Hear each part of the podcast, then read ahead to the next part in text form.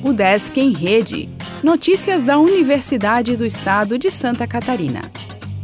O Desk em Rede, edição 879. Editais da UDESC têm 536 bolsas de iniciação científica para estudantes.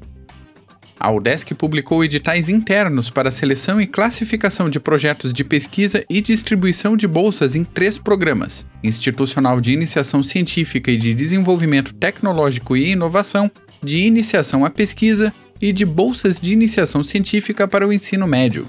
Os editais são coordenados pela Pró-Reitoria de Pesquisa e Pós-Graduação e contemplam ao todo 536 bolsas.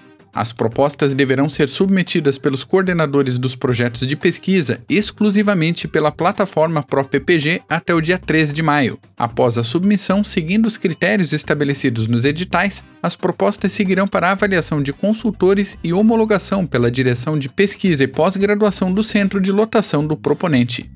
A Pró-Reitoria de Pesquisa e Pós-Graduação ressalta que cada centro é responsável pelo calendário interno para a tramitação dos projetos de pesquisa, de forma que estejam em conformidade com os critérios de seleção e o cronograma. Após a etapa de distribuição de cotas de bolsas, os alunos de graduação serão selecionados e indicados pelos professores orientadores e coordenadores dos projetos de pesquisa contemplados. Todas as bolsas terão vigência de 12 meses a contar de 1 de setembro de 2023 e os valores variam entre 300 e 700 reais. O Desk Alto Vale abre inscrição para novas turmas de robótica. Alunos de escolas da região de Ibirama poderão realizar cursos gratuitos e participar de competições.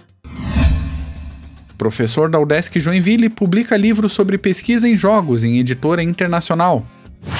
CAPES renova assinatura de 230 periódicos do exterior. Professora da UDESC apresenta pós-doutorado sobre teatro, juventude e escola. ESAG tem inscrições abertas para a bolsa da Fundação Botim, na Espanha.